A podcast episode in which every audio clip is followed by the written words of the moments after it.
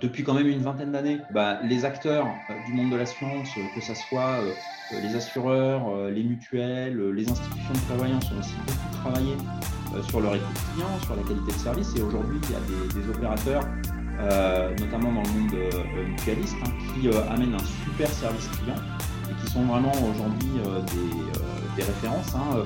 il y a un indicateur qui est utilisé dans plein d'industries qui s'appelle le NPS, hein, le Net Promoter Score qui vient euh, mesurer justement la recommandation que les clients sont prêts à faire euh, de euh, leurs fournisseurs. Bienvenue sur le podcast CIO Révolution. Si vous avez déjà écouté ce podcast et que vous avez aimé les épisodes, n'hésitez pas à les partager sur LinkedIn, ça nous aide énormément, surtout pour trouver de nouveaux DSI passionnants. Dans cette nouvelle saison, DSI, le pivot de la transformation d'entreprise, coproduite en partenariat avec ERSAS Alliancy Le Mag, j'ai eu la chance d'interviewer 9 talentueux et talentueuses DSI qui se sont vraiment ouverts sur leurs enjeux et réflexions. Avec eux, vous allez être au cœur des enjeux de la transformation des entreprises. C'était passionnant. Mais avant le début de l'épisode, je me présente. Je m'appelle Bertrand Ries et je suis le CEO d'Ersas, une solution SaaS simple et puissante qui aide la direction générale, la DSI et les métiers à travailler ensemble pour structurer et piloter la transformation de l'entreprise. Si vous avez des enjeux de pilotage, n'hésitez pas à me contacter, ce sera toujours un plaisir d'échanger avec vous. Accrochez-vous, l'épisode arrive et je vous assure, ça dépote. Bonne écoute et Bonjour à tous, je suis ravi aujourd'hui euh, d'être avec vous et d'être avec euh, Jean-François Fay qui est le DCO de la FIL. Bonjour Jean-François. Bonjour Bertrand. Alors, on, est dans le cadre de la saison euh, qu'on fait avec Alliancy sur, sur le DSI pivot de la transformation. Et, toi, quand je t'en avais parlé, tu me dis, ben nous, le, client est vraiment au cœur de la transformation de notre entreprise et c'est ça que je, je, veux parler de ça parce que c'est vraiment tout le monde le vit et c'est et c'est hyper fort dans notre entreprise. Et, du coup, ça m'intéresse euh, énormément. Mais avant ça, est-ce que tu peux euh, nous parler un tout petit peu de toi, qui qu'est-ce que voilà ton parcours très, très extrêmement, et aussi ce que c'est le groupe April, parce que tout le monde connaît le nom, mais comme ça, au moins, on partira tous sur de bonnes bases. Ok, avec plaisir. Donc, en quelques mots, moi, j'ai euh, une double formation de type école de commerce, mais aussi école d'ingénieur. Et j'avais l'ambition, étant plus jeune, de pouvoir travailler à l'interface entre le monde du management et le monde de la technique. Et, c'est ce que j'ai la chance de pouvoir faire aujourd'hui au sein de l'IT. Euh, et, ça fait maintenant à peu près 30 ans que je travaille. J'ai passé 10 euh, ans dans le monde de l'industrie et puis ensuite 20 euh, ans dans le monde des services et de l'assurance. Depuis donc une douzaine d'années dans le monde du courtage, d'abord pour un groupe en Bretagne et puis maintenant au sein du groupe April que j'ai rejoint depuis trois ans et où je m'occupe de la transformation de l'IT. Ok, d'accord. Et euh, ben, April, on a tous euh, le nom en tête, hein, assurance, courtage, les deux, pas les deux, etc. Dis-nous, euh, voilà, April, c'est quoi? Et idem sur la partie du coup du secteur, un peu, qu'est-ce que ça représente Comme ça, on voit un peu plus précisément de quoi on va parler. Absolument. Alors, en quelques mots, April, bah, c'est le créateur et le leader du courtage grossiste en France. Donc, April propose à ses clients une expérience qui euh, allie le meilleur de la relation humaine et de la technologie dans cinq domaines euh, particuliers, la santé et la prévoyance des particuliers, la santé et la prévoyance des professionnels et des TPE, l'assurance des emprunteurs, la santé internationale, mais également euh, des secteurs de niche dans le domaine de l'assurance dommage. On a une raison d'être hein, qui a été déterminée il y a environ trois ans et qui euh, bah, s'inscrit bien dans le thème du jour, puisque notre objectif, c'est d'accompagner et de protéger à chaque moment qui compte simplement euh, nos clients. Et pour nourrir la confiance de ces clients, on veut leur offrir une expérience remarquable, alliant le meilleur des relations humaines et de la technologie. OK. Alors ça, c'était la présentation corporate. Et humainement parlant, tu vois, April, en fait, aujourd'hui, c'est quoi qui les différencie sur le marché? C'est la façon de s'aborder aux clients, euh, c'est parce que vous avez été leader et du coup, vous avez vraiment un cran d'avance dans, dans la question des besoins, c'est votre actionnariat? Dis-nous un peu plus. Alors, je peux te donner quelques, quelques chiffres et puis euh, essayer de, de te positionner effectivement quelles sont nos, nos différences. Donc, April, c'est 2300 collaborateurs, on est présent dans 16 pays. On fait euh, à peu près 550 millions d'euros de chiffre d'affaires et on a effectivement plusieurs millions de, clients. Alors, depuis maintenant euh, trois ans, on a mis euh, l'innovation et le digital au cœur de nos services et de nos produits et qu'aujourd'hui, April est une entreprise avec laquelle bah, il est assez facile d'interagir parce qu'on a beaucoup travaillé sur la simplicité des interactions en mettant encore une fois l'expérience du client et le souci du client au cœur de ses réflexions sur la technologie et le digital. Donc, c'est vraiment aujourd'hui voilà, les caractéristiques qui nous différencient. OK. Et juste pour comprendre aussi un point, c'est c'est du courtage, c'est de l'assurance, c'est les deux? Alors, effectivement, euh, euh, quelques mots sur le, monde de l'assurance, parce que le monde de l'assurance, c'est un, monde large hein, où il y a beaucoup d'acteurs. La, chaîne de valeur euh, de, l'assurance, en fait, elle est structurée autour de, quatre grands thèmes, on va dire, hein, ce qu'on appelle le, portage de risque, c'est-à-dire, en gros, l'assureur, hein, j'ai un risque et ce risque, il est couvert ben, par une contrepartie financière c'est formalisé dans un produit. Donc la conception produit, c'est le deuxième maillon de, la chaîne. Le troisième maillon de la chaîne, c'est euh, la distribution de, ces produits pour les mettre à disposition euh, du grand public, euh, des entreprises, etc. Et puis enfin, bah, parce que parfois le risque se concrétise, il faut gérer les contrats, il faut gérer les sinistres. Et donc, c'est la gestion, c'est le quatrième élément de, la chaîne de valeur. Et le courtage, bah, c'est une famille particulière d'acteurs euh, dans le monde de l'assurance qui sont euh, généralement positionnés sur euh, la conception des produits. Hein. c'est la, force des courtiers, c'est de bien connaître leurs clients et donc de bien connaître les besoins de ces clients et d'essayer de, définir des produits qui collent au mieux à leurs problématiques et d'aller le plus loin possible dans la customisation du besoin, ce que je disais tout à l'heure, mais c'est aussi la distribution, hein, être capable d'aller au plus près du client pour lui proposer justement le, produit le plus adapté à son besoin et puis, euh, dans un certain nombre de cas, ce qui est le cas d'April, c'est aussi la gestion. Euh, être présent quand effectivement euh, ben, on se marie, on déménage, et puis quand on a éventuellement un sinistre, voilà, la grêle comme récemment qui vient cabosser les voitures, intervenir pour vous aider à, réparer vos biens. Ok, c'est un marché qui m'interroge parce que tu es en tant que du coup DSI, ça, ça m'intéresse d'avoir ton avis. En gros, très peu de gens sont super contents de leur assurance. C'est quand même, euh, c'est un peu ça, c'est un peu la même chose qu'avant avec les banques et où euh, il y a eu euh, une disruption complètement sur la relation à la banque où ben, ben, le niveau en fait des interfaces et de, la façon de faire les choses, les virements, c'était vraiment catastrophique et, ça allait encore sur de banques. En B2B, c'est encore l'enfer.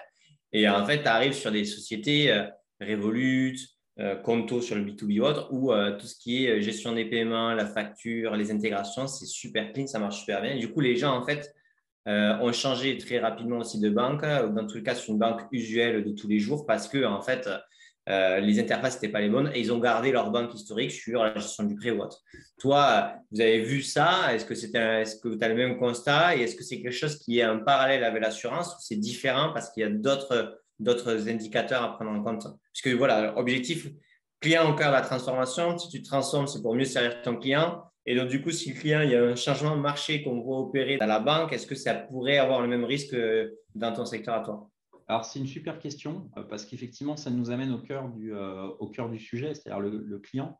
Donc, euh, en fait, quand tu réfléchis, il y a quand même pas mal de domaines qui n'ont pas une très bonne réputation en matière de services euh, L'automobile, la banque, tu parlais de l'assurance. Donc, effectivement, euh, il, y a, pas mal de secteurs. Pourquoi? Parce qu'en général, effectivement, le, client était souvent pas suffisamment écouté.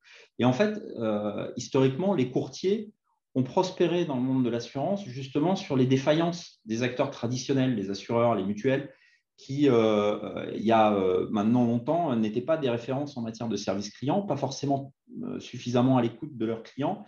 Et c'est ce qui a permis aux, courtiers finalement de se développer parce qu'ils ont su être particulièrement à l'écoute et puis remplir des espaces qui étaient laissés vacants, bah, notamment sur la gestion sinistre. Hein, tu le disais tout à l'heure, avoir un interlocuteur qui va chercher une solution et qui ne fait pas juste que traiter un dossier administratif.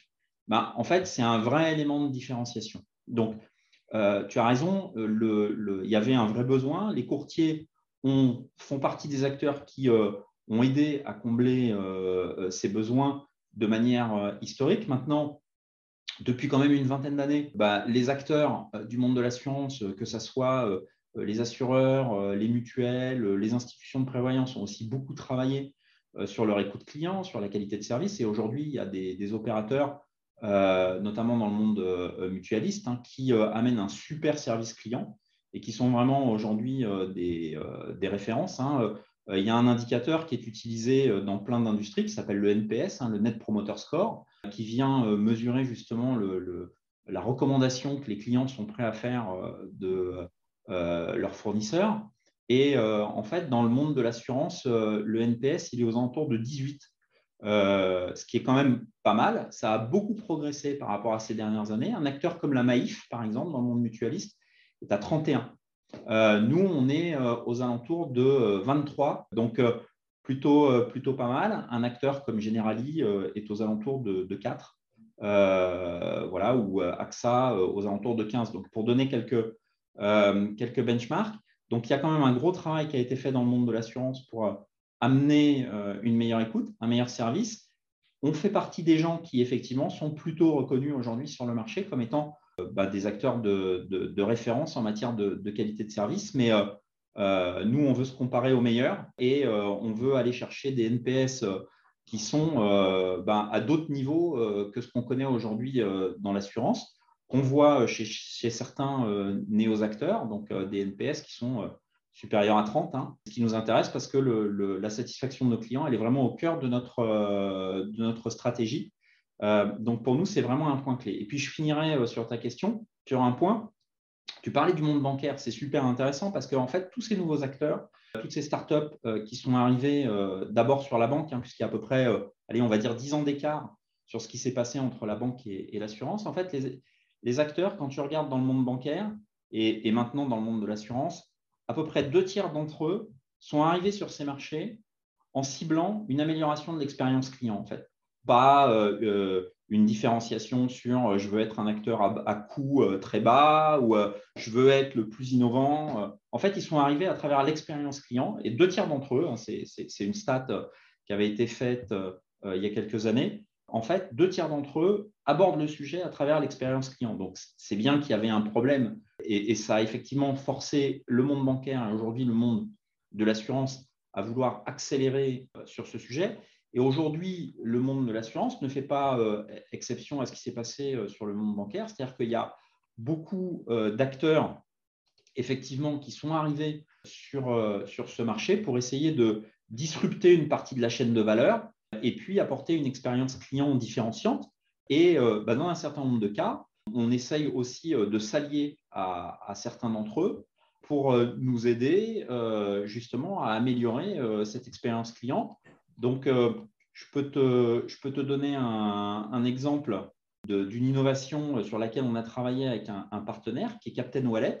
On a été le premier opérateur à proposer la carte de tir payant dématérialisée dans les wallets les wallets pardon, des, des, des, iPhones et Android. Voilà, les iPhones et les Samsung. Euh, donc, euh, on peut aussi s'allier avec ces acteurs euh, pour améliorer notre expérience client. Ok, alors il y a plusieurs trucs que tu as dit, du coup on va y revenir parce que ça, ça m'intéresse de creuser un peu plus.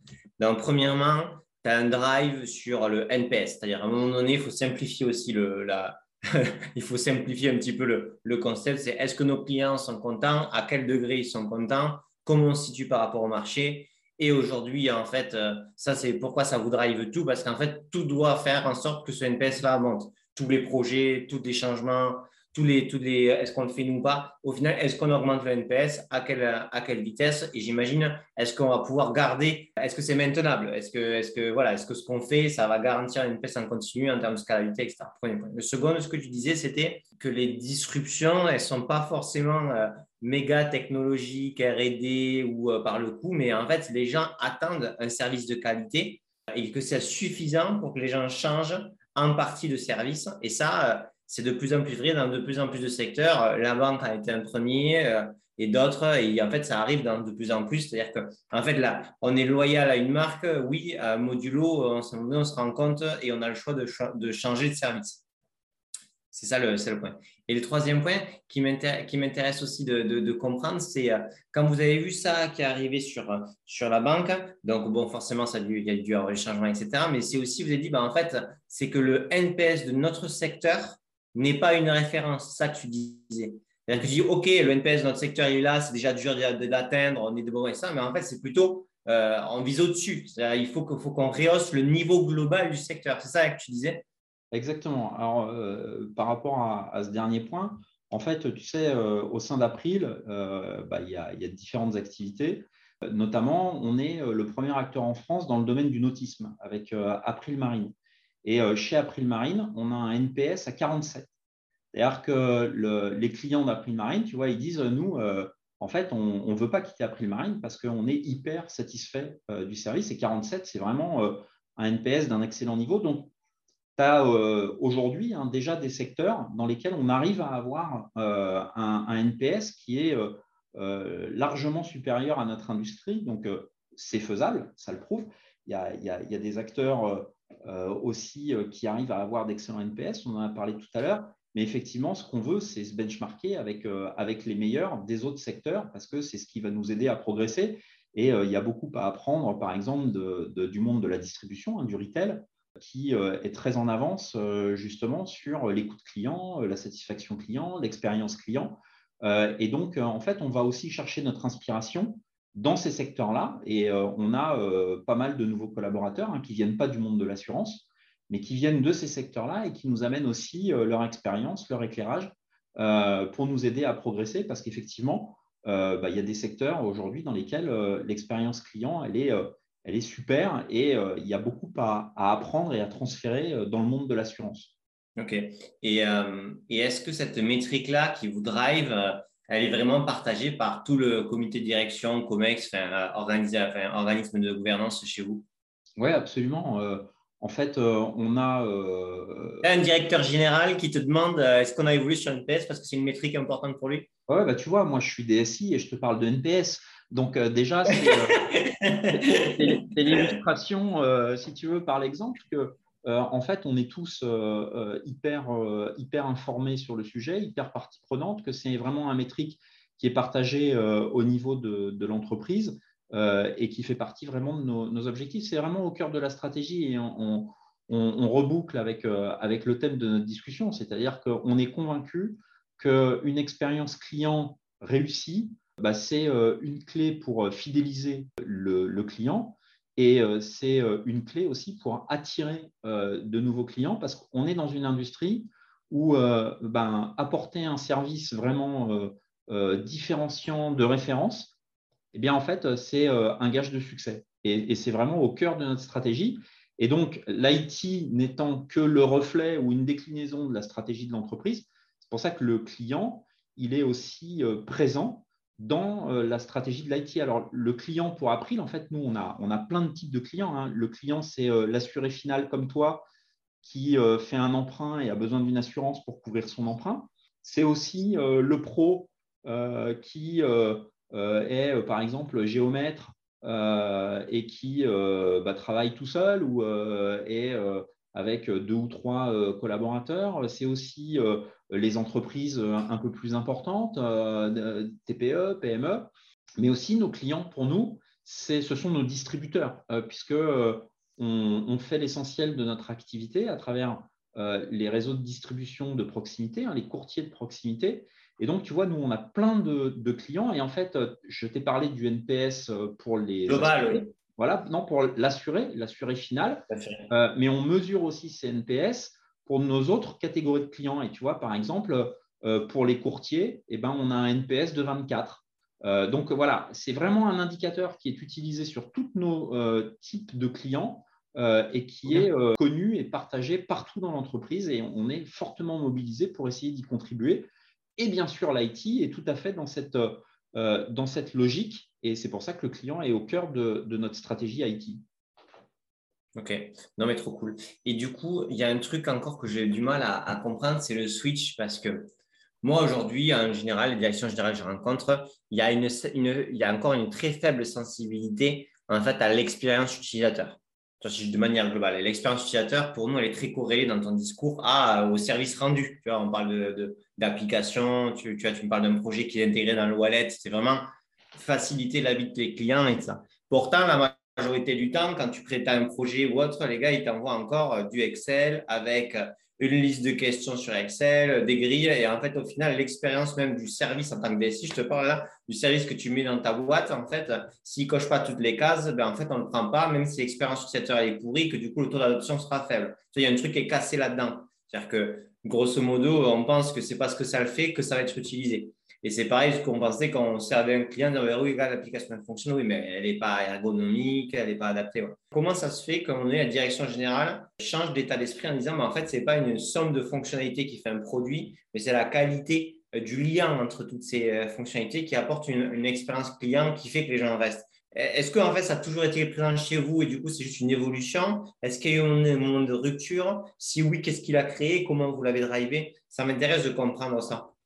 Alors, c'est vraiment dans l'ADN d'April et globalement, c'est plutôt dans l'ADN des courtiers. Euh, mais chez April, c'est extrêmement fort. April, c'est une boîte qui a été créée il y a un peu plus de 30 ans. Et euh, en fait, euh, la réponse à ta question, c'est la voix du client. C'est-à-dire qu'une direction générale, en fait, elle prend conscience de ce que tu viens de décrire à partir du moment où tu as une voix du client qui est formalisée dans l'entreprise et euh, où euh, justement ce feedback client sur ce qui fait sa satisfaction ou ne fait pas sa satisfaction remonte jusqu'à la direction générale. Ça, c'est le premier point. Le deuxième point, c'est tu le vois dans les chiffres. Tu le vois dans les chiffres, dans le, niveau de fidélité de, tes clients. Tu sais, on dit le client qui, euh, qui te coûte le moins cher, c'est le client qui reste, en fait. Hein. Capter un nouveau client, ça coûte cher. Donc, fidéliser un client, c'est un enjeu extrêmement important. Et du coup, tu le vois très rapidement, en fait, dans tes chiffres, euh, dans ton chiffre d'affaires, parce que tu vas avoir un stock euh, de clients qui reste important. Et puis, tu vas le voir dans les clients qui viennent, j'ai envie de dire, naturellement, parce que avec le bouche à oreille, tu vas avoir cette, satisfaction du, client qui euh, va euh, se diffuser et ça va aussi attirer euh, des, nouveaux, des nouveaux clients sur la base de cette expérience. Donc, j'ai envie de dire, c'est un cercle vertueux si tu veux. Si tu mets en place le dispositif d'écoute du client dans l'entreprise, ben, assez rapidement, quand tu mets en place des mesures associées, ben, tu vois tout l'intérêt et, du coup, ben, ça t'amène effectivement à, ajuster tout ton système d'information pour être en capacité de, de, répondre au mieux à ton client. Et par exemple, dans les choses essaye de faire aujourd'hui chez April au niveau de notre système d'information, c'est d'essayer de gommer au maximum notre organisation et nos process pour le plus se calquer sur l'expérience du client. C'est-à-dire que dans les enjeux qu'on a qui sont importants, c'est ne pas plaquer sur le client notre organisation, nos process, notre complexité, euh, pour avoir justement quelque chose de fluide et de simple. Et ça, ça n'est pas facile. C'est un enjeu qui est très important, mais ça n'est absolument pas facile parce qu'historiquement, bah, souvent, les entreprises, elles déterminaient leur process. Tu avais un système d'information qui venait euh, supporter le, process et tu plaquais à ton client, finalement, le mode d'organisation de ta boîte. Aujourd'hui, il y a un enjeu. La question de, que, le, que le client est l'architecte de sa propre expérience et que si tu lui bloques la façon dont il peut expérimenter ton service, ton produit, ce sera forcément moins adapté que si tu le laisses faire et que tu y réponds. Et absolument. Et en complément de ce que je te disais, chez April, l'expérience client pour nous, c'est quelque chose qui est tellement important qu'en fait, on, a euh, également des gens qui, dans l'entreprise, portent cette responsabilité. Hein. On a un patron de l'expérience client avec une organisation de l'expérience client qui est là justement pour animer de manière transverse euh, cette problématique et euh, nous aider euh, justement à, tester sur un certain nombre de, process. Aujourd'hui, on fait ce qu'on appelle un l'AB testing. Euh, donc, on teste différentes options, on propose différentes options à nos clients, à nos utilisateurs, pour identifier quelle est finalement l'option qui correspond le mieux à leurs besoins. Donc, on peut le faire globalement ou on peut le faire sur des segments. Euh, et puis euh, derrière, sur la base de ces retours, bah, justement, on prend euh, les décisions sur ce qui a le mieux fonctionné pour tel profil de client.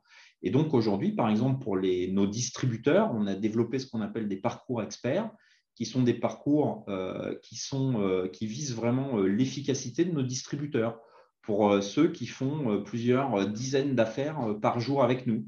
Et puis, on a des parcours différents pour des distributeurs euh, qui n'utilisent April que de temps en temps. Euh, et voilà, et ça, ça va se retrouver aussi chez le, client final. Donc, on essaye vraiment d'adapter notre, notre démarche et notre proposition en fonction des, profils utilisateurs. Et en fait, tu sais, on, parlait des parcours. Et en fait, dans nos parcours, en fait, on mesure le niveau de, satisfaction de chaque étape dans le parcours. Mais on va à un niveau assez fin, puisque dans la vie du client, euh, on va mesurer ta satisfaction sur la souscription, quand tu nous appelles, quand tu veux faire un changement sur ton contrat, quand tu as euh, euh, un sinistre ou un besoin de remboursement santé, quand tu as une réclamation à faire, etc. etc. Et donc, vraiment, on découpe euh, voilà, la vie du client et le parcours. Dans un parcours, on va même aller segmenter et aller regarder les différentes étapes. Et ça permet d'avoir une vision vraiment très fine de là où ça fonctionne bien et de là où tu as des pain points sur lesquels tu veux travailler. Et par exemple, on sait que nous, on est un peu en retrait sur les réclamations. On n'est pas visiblement suffisamment réactif, voire proactif sur ce sujet-là. Donc, euh, c'est clairement pour nous un axe de travail. Donc, euh, du coup, c'est intéressant parce que tu parles plus, toi, tu es plus comme, enfin, dans, ta, dans ton discours, tu te comportes plus comme un CTO, directeur produit, tu as quelqu'un, euh, tu as une discussion comme ça, moi, je peux l'avoir avec un, directeur produit ou un CTO d'une startup parce que tu es orienté sur le cœur du truc. Non, mais c'est vrai. Ouais, plutôt qu'un DSI qui est concentré en fait sur les projets internes en fait. Ouais, ouais, mais en fait, c'est un peu mon, parcours. Tu sais, euh, moi, mon premier métier, c'est la vente. Après, euh, j'ai fait euh, pendant une quinzaine d'années, j'ai fait de la RH. Ensuite, j'ai fait de la qualité, du re-engineering de process. Après, je suis devenu patron de gestion. Et puis, en fait, je suis DSI depuis 5-6 ans. ça fait pas très longtemps, en fait, que je fais de l'IT. Donc, moi, j'aborde l'IT non pas sous l'angle technique, mais sous l'angle euh, du besoin métier, de l'utilisateur, du client, la technologie n'étant qu'une manière d'amener le service. Donc, c'est peut-être aussi ce qui fait que dans mon discours, tu euh, non, entends peut-être des choses un peu différentes. C'est intéressant parce que du coup, je pense que c'est euh, quand on parle de typologie de profil à rechercher pour driver une boîte sur un truc, c'est ça qui fait aussi la différence. Quoi tu ne l'acquiers pas en un an parce que tu as envie, c'est un parcours qui t'amène aussi à penser différemment, qui t'amène à avoir d'autres réflexes. Hein. Ok. Et du coup, aujourd'hui, donc, euh, tu as, as, des NPS sur, euh, sur différentes euh, typologies donc, de clients, distributeurs, clients final, nature de, de client final aussi, parce que ben, forcément, ce pas les mêmes. Pas les mêmes. Ok, très bien. C'est driver, ça drive vraiment toute la société. Il y a une direction d'expérience client. Est-ce qu'aujourd'hui, tu penses qu'avec cette culture-là que vous avez, toute l'organisation que vous avez mis pour y arriver, c'est suffisant pour arriver à des, à des NPS et une volonté de, de qualité de service qui est équivalente aux, sociétés, on va dire, récentes, super spécialisées, avec moins de contraintes organisationnelles, etc. Ou est-ce qu'il y a encore d'autres choses, d'autres natures d'actions que vous devez mettre en place, que vous n'avez pas encore mis en place ou que vous commencez à mettre en place? Alors, je vais répondre en deux, temps à ta question. En fait, euh, je vais un tout petit peu pondérer l'enthousiasme euh, que tu manifestes par rapport aux nouveaux acteurs. Ces nouveaux acteurs, en fait, souvent, ils proposent une expérience vraiment différenciante et vraiment simplifiée sur la souscription, c'est-à-dire le fait de, signer un contrat euh, pour adhérer à une couverture d'assurance. En revanche, sur la partie gestion, c'est-à-dire ben, je vais avoir un sinistre, euh, voilà, euh, j'ai un bris de glace, euh, il y a une de mes fenêtres qui est cassée et je dois la réparer ou la faire réparer plus exactement. et du coup, là, l'expérience, elle est souvent moins bonne qu'avec des acteurs classiques. C'est-à-dire que là où les nouveaux acteurs sont bons, c'est plutôt sur la distribution. En revanche, sur la gestion, ils sont plutôt moins bons que les acteurs qui sont plus industriels. Alors moi, je te dirais, ça n'est pas l'expérience que tu as. AXA, euh, vol, AXA, euh, cambriolage à la maison, un enfer. Donc, tu vois, historique hein, euh, dans la gestion. Alan, sur la partie prévoyance santé, en continu, c'est super bien fait. Et ce n'est pas pour provoquer, mais ce que je veux dire, c'est que j'imagine que tu dois avoir ça, mais il y a aussi quand même des acteurs traditionnels sur, la, sur le, suivi qui ne sont pas forcément au niveau et des acteurs qui arrivent qui sont dans tout, qui sont pas qui sont pas à la masse quoi. Oui, bien, sûr. Moi, je, te donne une vision un peu 20 euh, 000 pieds et, c'est sur les, les, on va dire les grandes tendances. Hein, mais euh, effectivement, euh, comme dans, toute situation, tu peux avoir des, exceptions. On va dire que globalement, c'est quand même plutôt ce que je t'ai ce que je t'ai Alors, maintenant, pour revenir à April et à la transformation qui est en cours, est-ce qu'on est au bout du chemin ou, pas? Non, évidemment pas. On est, j'ai envie de dire, sur l'abécédaire de la transformation de l'expérience client. On est peut-être à la lettre E ou à la lettre F, tu vois. Donc, on a a encore énormément de choses à faire et énormément de valeur à amener à nos clients avec un certain nombre de transformations importantes. Je vais t'illustrer mon point avec un exemple. Historiquement, les systèmes d'information dans le monde de l'assurance, ils sont organisés autour du contrat. Donc, bah, tu prenais l'exemple de l'assurance santé. Voilà, Bertrand, je sais que tu viens d'avoir un enfant. Ton enfant, tu le fais couvrir par ton, contrat santé. Bah, Aujourd'hui, en fait, ton opérateur d'assurance, tu me disais que tu étais chez Alan, en fait, lui, il a un contrat sur lequel il a bah, au moins deux bénéficiaires dans ton cas il ne sait pas aujourd'hui te donner une vision sur euh, euh, le, bénéficiaire, euh, un bénéficiaire unique en fait. Lui, ce qu'il voit, c'est l'ensemble des bénéficiaires associés au contrat. Un des enjeux importants de la transformation des systèmes d'information dans l'assurance, c'est en fait de passer d'une vision contrat à une vision bénéficiaire ou une vision personne. notamment bah, dans le domaine de la santé, parce que souvent ce sont des contrats pour toute la famille, bah, en fait, aujourd'hui, euh, euh, un enfant euh, étudiant, par exemple, il faudrait pouvoir lui donner accès uniquement à ces informations à lui et pas forcément aux informations de, toute la famille. Or, ben, s'il va sur un extranet, aujourd'hui, ben, la plupart des opérateurs d'assurance, en fait, ils vont te préparer, te présenter pardon, la situation de la famille mais ils ne sauront pas te, découper en fait par bénéficiaire et ne pas montrer aux uns la situation des autres. Donc ça, c'est un enjeu, euh, par exemple, important dans les transformations qu'il faut faire au niveau des systèmes d'information dans l'assurance euh, au sens large. Hein. Euh, tu as aussi la problématique de la rémunération des apporteurs. Hein. je t'expliquais tout à l'heure que en fait, nous, on utilise des réseaux de, distribution que sont les, courtiers de, proximité. Ben, en fait, la rémunération de ces apporteurs, aujourd'hui, nous, on a des courtiers qui travaillent avec nous sur la moto, euh, ils travaillent avec nous sur le nautisme, on en parlait tout à l'heure, ils travaillent avec nous sur la santé, ils travaillent avec nous sur l'assurance des emprunteurs. Et donc, être capable euh, de travailler avec ce courtier sur la globalité de son portefeuille et de construire sa rémunération sur la globalité de son, portefeuille, quand il, travaille avec nous sur plusieurs types de produits, bah ça aussi c'est un enjeu, parce que souvent les systèmes d'information dans le monde de l'assurance, ils sont construits par vertical euh, de type de risque. Et euh, ça ne communique pas forcément ensemble. Donc, euh, avoir une vision 360, en fait, c'est un des enjeux très importants dans la transformation des systèmes d'information. c'est vrai pour l'assurance, c'est vrai aussi dans plein d'autres secteurs. Voilà. Et, ouais, et ça, juste pour être sûr de comprendre aussi, tu dis en fait, historiquement, le système d'information s'est centré sur le contrat parce que le contrat, c'est ce qu'on vend. Euh, du coup, c'était plus facile d'opérer les contrats. Euh, qu'est-ce qu'il y a dedans, qu'est-ce qu'il n'y a pas dedans, etc. Mais quand on se place du point de vue de l'individu, pour lui, dès qu'il y a des situations qui ne sont pas à tes seul ou célibataire, c'est plus compliqué. Euh, expérience, je viens d'être papa. on a la carte vitale pour les deux, enfin pour ma femme et moi pour l'enfant, mais la complémentaire, c'est ma femme. Et donc, du coup, moi, Amélie, avec sa complémentaire à elle, il ne voit pas que j'ai qu'on a dit la complémentaire. Donc, il me fait des relances en continu pour dire que je n'ai pas de complémentaire pour mon enfant. Donc, je vois assez bien ce que tu veux dire. Exactement, c'est exactement ça.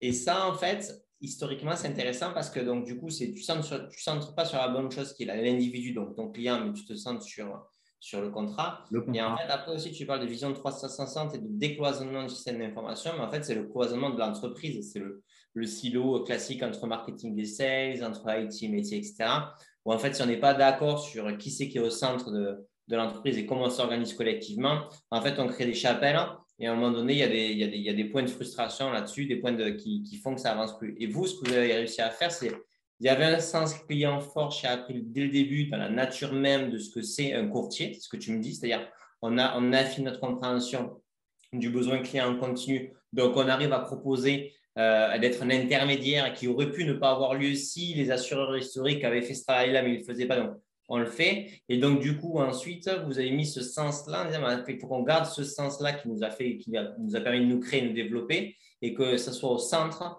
de toute l'architecture, de la façon dont on travaille entre nous, pour pas recréer des, une complexité pour notre client, alors que ce qui fait notre force, c'est sa compréhension. C'est ça que tu dis? Ouais, en fait, ta, question tout à l'heure, c'était qu'est-ce qui nous reste à faire? Et donc, je te disais, bah, ça, typiquement, dans le monde de l'assurance, c'est ce qui nous reste à faire. Et donc, chez, chez April, on connaît la même problématique, c'est-à-dire qu'on travaille justement pour mettre le bénéficiaire au cœur du système d'information et non plus le contrat. Donc, ça fait partie des transformations qui restent à faire, mais sur lesquelles on bosse, euh, on bosse d'arrache-pied depuis euh, trois ans. Parce que, bah, en fait, tu, touches au modèle de données de ton système d'information, puisque le modèle de données, il était construit autour du contrat et tu dois le reconstruire autour de la personne.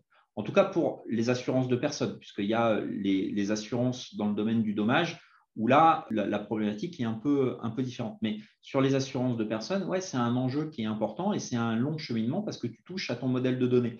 Alors, historiquement, ça s'explique, hein, cette construction autour du contrat, puisque, en fait, souvent, hein, l'informatique, ça a démarré par la comptabilité.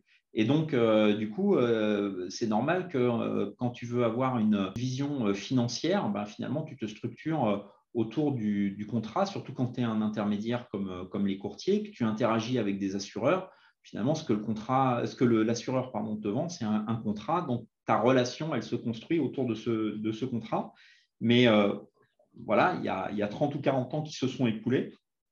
maintenant, l'enjeu, bah, c'est de, mettre vraiment le, client euh, au cœur de ton système d'information. Et du coup, quand on parle de mettre le client au cœur de la transformation de l'entreprise et du SI, c'est pas juste euh, une, expression euh, marketing euh, sexy, c'est une réalité autour de la construction de ton modèle de données. Donc, en termes d'architecture de ton système d'information, en fait, c'est une réalité. Voilà. enfin, ça doit devenir une réalité. C'est un des enjeux majeurs. Puis, tu parlais des choses qui sont des enjeux importants. La sécurité. La sécurité euh, de ta donnée. C'est un enjeu super important.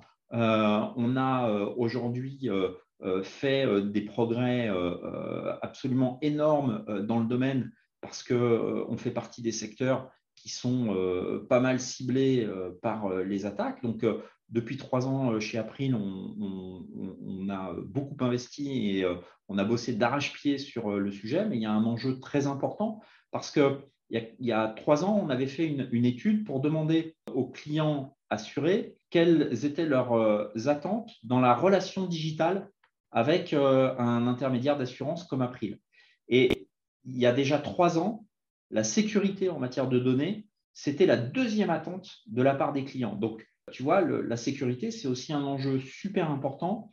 Et même si on est dans une profession qui a fait des progrès, et chez nous, c'est particulièrement vrai, parce qu'on a beaucoup investi là-dessus, parce qu'on est convaincu qu'il y a une vraie valeur pour le client à mettre un contenu sécurité derrière la marque April, April vraiment comme partenaire de confiance pour le client. Quand tu sais que tu bosses avec April, tu sais que tu es entre de bonnes mains sur euh, la, sécurité de, tes données, eh bien euh, là, tu as un enjeu très, euh, très important sur lequel, pour celui-là, tu es dans une course contre la montre permanente. C'est-à-dire que c'est une course qui n'aura jamais de fin, euh, la course à la sécurité.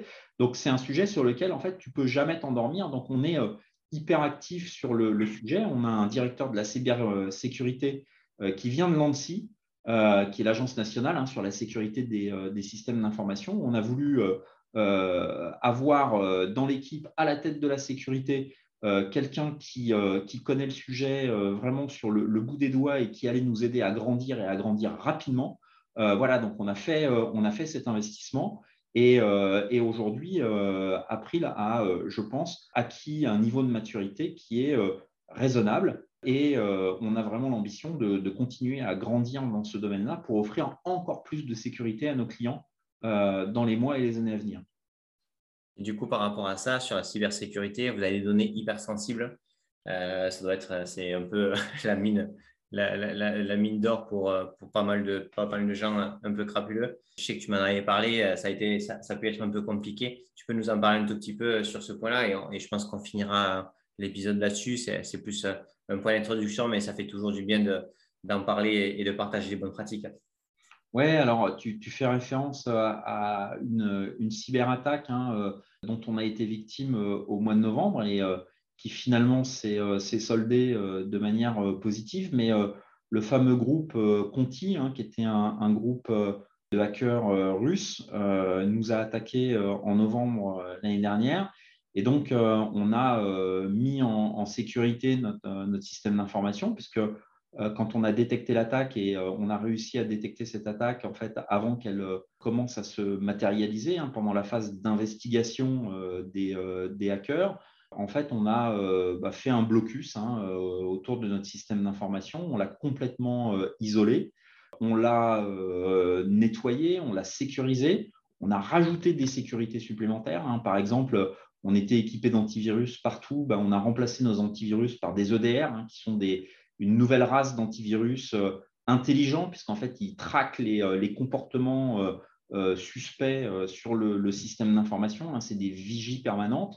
Et donc, on a, on a fortement renforcé notre, notre système d'information et on a eu la chance de pouvoir arrêter cette attaque avant que en fait, les, hackers ne puissent soit subtiliser des, des, données, soit crypter des données. Donc, on a réussi à les, à les garder à l'extérieur du système d'information et finalement à remettre en service euh, notre système d'information euh, relativement rapidement, puisqu'au bout d'une dizaine de jours, on a pu euh, réouvrir notre activité. Ce qui a été très important pour nous pendant cette période, ça a été d'essayer de communiquer de manière transparente avec nos clients. Aujourd'hui, la question n'est pas est-ce que je vais être attaqué ou pas. Hein. Toutes les entreprises sont, sont attaquées. La question, c'est vraiment quand. Et je pense que ce qui est très important, c'est euh, de communiquer de manière transparente avec ses clients sur ce qui est en train de se passer. Et c'est ce qu'on a essayé de faire, alors en priorité avec nos, partenaires courtiers, euh, de leur donner de la visibilité sur ce qui était en train de se passer et justement d'être euh, le plus, bah, le plus transparent possible pour être capable de, bah, de, gérer ce lien de confiance qu'on a avec, avec ses clients et euh, voilà, je pense qu'aujourd'hui, euh, il y a beaucoup, beaucoup d'entreprises qui sont euh, victimes d'attaques. Hein. Je sais que tu as reçu le DSI de, Manitou, partageait sur, le, Manitou, pardon, sur le, le, sujet. Voilà, toutes les entreprises aujourd'hui, elles sont victimes de ce type d'attaque. Ce qui est super important, bah, c'est d'être préparé au mieux pour y répondre et puis d'être transparent avec ses clients pour justement entretenir la confiance. Voilà, et c'est ce que, ce que nous, on a essayé de faire pendant cette, cet épisode qui euh, nous a aussi euh, permis de, grandir parce qu'on a euh, appris beaucoup de choses aussi sur les, techniques d'attaque et donc sur les, techniques de défense à mettre en face pour essayer de préserver au mieux les intérêts de nos clients. Et au final, ben, voilà, comme je le disais, ça s'est plutôt bien terminé. Et on reste vigilant et comme je le disais, on bosse d'arrache-pied pour continuer à, mettre tout en œuvre pour protéger au mieux nos clients. Ok. Donc, toi, le, point que tu, euh, le point que tu soulignes, c'est vraiment la question, en dehors de mettre euh, en place tout ce qu'il faut pour euh, limiter les dégâts, etc., c'est communiquer en continu avec l'ensemble de l'écosystème, ton écosystème à toi pour, ben, pour être transparent, pour qu'ils prennent aussi eux des mesures s'il faut et que, la confiance ne soit pas rompue. C'est bien ça hein, que, tu, que tu communiques et, j'ai l'impression que hein, c'est un vrai enjeu de cette communication-là, de ne pas avoir peur d'en parler ou autre, parce que c'est sur ça qu'eux aussi jouent. Et du coup, si on arrive à communiquer quand ça se passe et que tout le monde puisse agir en, conséquence, ça, limite aussi les dégâts, de ce que j'en comprends. Oui, absolument. La transparence, euh, c'est un facteur euh, de confiance. Et la confiance, quand on fait de l'assurance, ben euh, c'est la base, hein. c'est vraiment notre, métier, c'est notre raison d'être. Donc, c'est très important de, cultiver ce lien avec nos clients. Et je pense que ça contribue aussi bah, à la satisfaction de nos clients à la fin de la journée, de, pouvoir travailler avec un, partenaire en qui ils peuvent avoir confiance.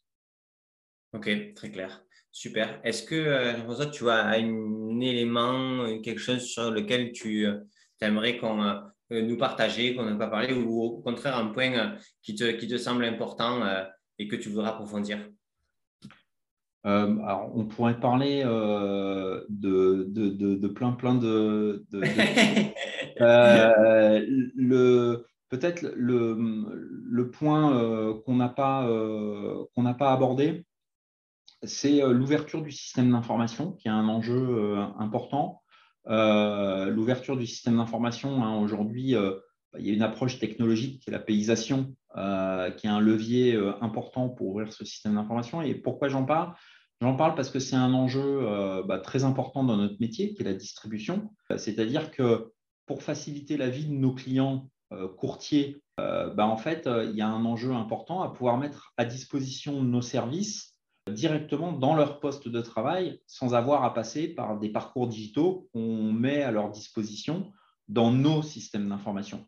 Donc encore une fois, hein, on est dans ce que je disais tout à l'heure, le fait d'essayer de gommer finalement euh, les process euh, ou euh, les outils ou l'organisation de notre entreprise au profit de nos, clients. Là, en l'occurrence, c'est nos courtiers. Donc on a, fait un gros effort depuis trois ans, puisqu'on a triplé le, nombre d'API qu'on a à disposition dans le, système d'information et on bosse sur un projet d'API Store pour mettre à disposition de nos, clients courtiers des API qui pourront directement venir consommer. Pour l'instant, on le faisait de manière euh, ad hoc, hein, de gré à gré avec certains d'entre eux. Et en fait, euh, notre ambition, bah, c'est de continuer à nous ouvrir et de rendre ça encore plus facile avec un API Store. Donc, voilà, au titre des, projets sur lesquels on, bosse, typiquement le, genre de choses que l'on fait, ou pour faciliter la vie de nos clients. Aujourd'hui, euh, pour tout ce qui est digital, on partage le même design system pour essayer de euh, faciliter la vie de nos clients et que un bouton pour euh, télécharger une pièce jointe, il soit le même quand tu as, souscrit une assurance dans le domaine de la moto ou si tu as souscrit une assurance dans le domaine de la santé. Donc voilà, on a vraiment ce, souci euh, d'essayer de, simplifier les choses, de, transversaliser euh, notre organisation, nos solutions, etc. Parce qu'à la fin de la journée, bah, c'est euh, une simplification pour le client et une expérience qui est plus simple, plus naturelle, plus fluide. donc, on l'espère, meilleure. Et notre ambition, c'est d'offrir une expérience qui soit vraiment une expérience de référence dans le futur pour, euh, pour nos clients. Bon, mais super. Ça, je pense qu'on a fait un bon tour. Ça, ça c'est le client au cœur de la transformation vu par un DSI avec un outil qui aligne tout le monde, c'est l'NPS. On est d'accord? C'est euh, au moins c'est straight to the, point. Non, mais c'est super intéressant que vous ayez trouvé un truc comparatif qui aligne tout le monde, qui soit adapté à votre culture et qui vous permette d'avancer en étant euh, pas juste subjectif et, du coup euh, de remettre le client au centre. Je pense que ça parlera aussi à beaucoup d'entrepreneurs, de, directeurs, soit des DSI ou autres. C'est à quel point on peut mettre le client au centre et, et à quel point c'est important aussi. Super, merci pour tout, c'était top. Merci Bertrand. Bon, ben, j'espère que vous avez apprécié cet épisode. N'hésitez pas à le partager sur LinkedIn en me taguant, je répondrai à vos questions et mon interview le fera aussi avec plaisir. C'est super important pour faire connaître le podcast et ça nous motive à faire toujours de nouveaux épisodes. Encore merci pour tous et on compte sur votre partage.